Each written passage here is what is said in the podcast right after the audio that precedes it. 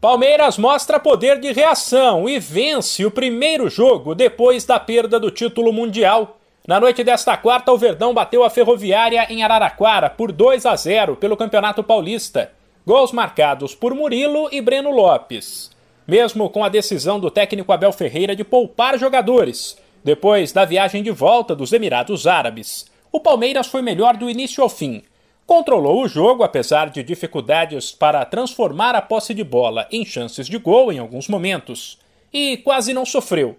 Com o resultado, mesmo com dois jogos a menos, o Palmeiras se manteve na liderança do Grupo C com 13 pontos de 15 disputados. O duelo foi especial para o técnico Abel Ferreira, que completou 100 partidas à frente do Verdão. Ele foi questionado sobre o balanço do trabalho e sobre uma eventual renovação do contrato, que termina em dezembro, mas desconversou sobre os dois assuntos. Isto não é a altura de fazer avaliações. Uh, a experiência mim diz-me se não ganhar dois, três jogos uh, que me querem mandar embora. É sim, no Brasil é sim, e portanto o meu foco é um jogo de cada vez, preparar a minha equipa.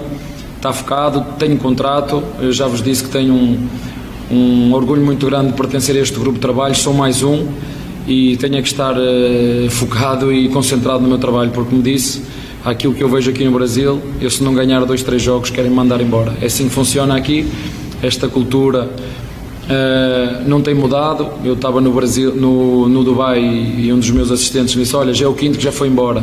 Portanto, eu não. Eu gosto de viver o aqui, o agora e no presente e no próximo jogo. Abel também foi questionado sobre a falta de um centroavante de peso, cuja contratação era uma das prioridades da diretoria para o Mundial, mas não aconteceu. Para muita gente, a ausência de um camisa 9 pesou negativamente diante do Chelsea.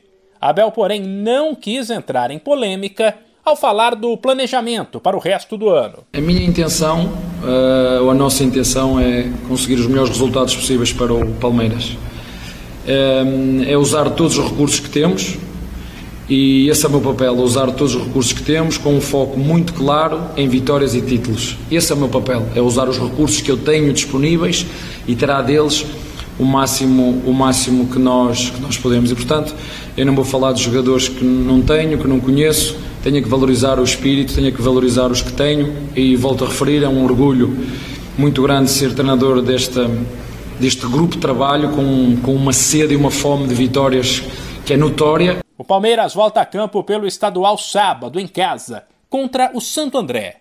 De São Paulo, Humberto Ferretti.